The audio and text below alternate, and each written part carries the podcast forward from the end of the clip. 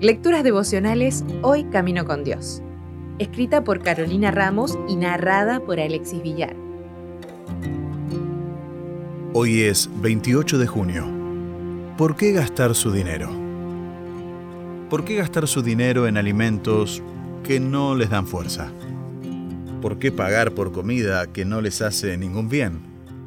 Escúchenme y comerán lo que es bueno. Disfrutarán de la mejor comida. Isaías 55.2.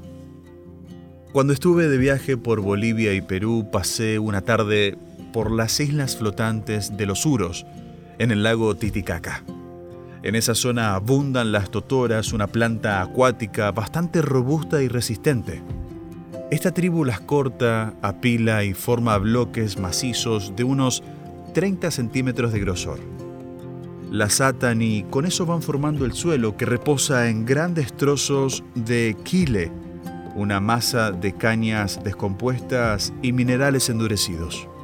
Eso forma el anclaje de la construcción. Sus chozas también las forman de este material.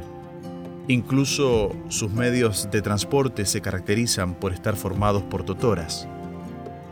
Estas personas son muy alegres y viven de forma sencilla cada día subsisten gracias a la pesca y a la venta de artesanías que fabrican en la misma isla. Dependen grandemente del turismo, pero aun si no vendieran sus tejidos y recipientes de arcilla, tendrían lo suficiente para sobrevivir. Cada tardecita reciben a los visitantes, les enseñan un par de frases en su dialecto, les presentan su modo de vida, los invitan a dar un paseo en las canoas que tienen alrededor de toda la isla y luego cantan un rato. Mi sorpresa fue grande al escucharlos cantar No importa de dónde tú vengas.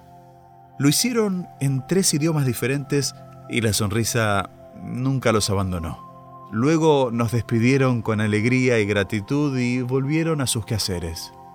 Los suros cuentan con una gran población adventista gracias al trabajo comenzado hace muchos años por los misioneros. Hay escuelas e iglesias en las islas flotantes y cada año la membresía crece. Para llegar a ese lugar hay que salir en lancha desde el puerto de Puno, pero en menos de una hora se llega. Conocerlos me hizo pensar mucho en cuánto nos preocupamos por lo que vamos a comer o las posesiones que lograremos adquirir.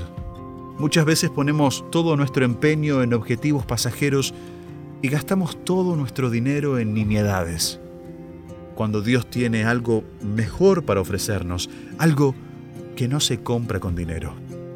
Esta gente vive una realidad flotante, pero está firmemente apoyada en Cristo, la roca viva.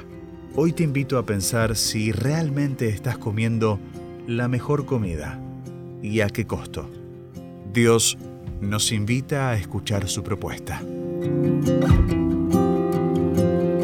Si desea obtener más materiales como este, ingrese a editorialaces.com.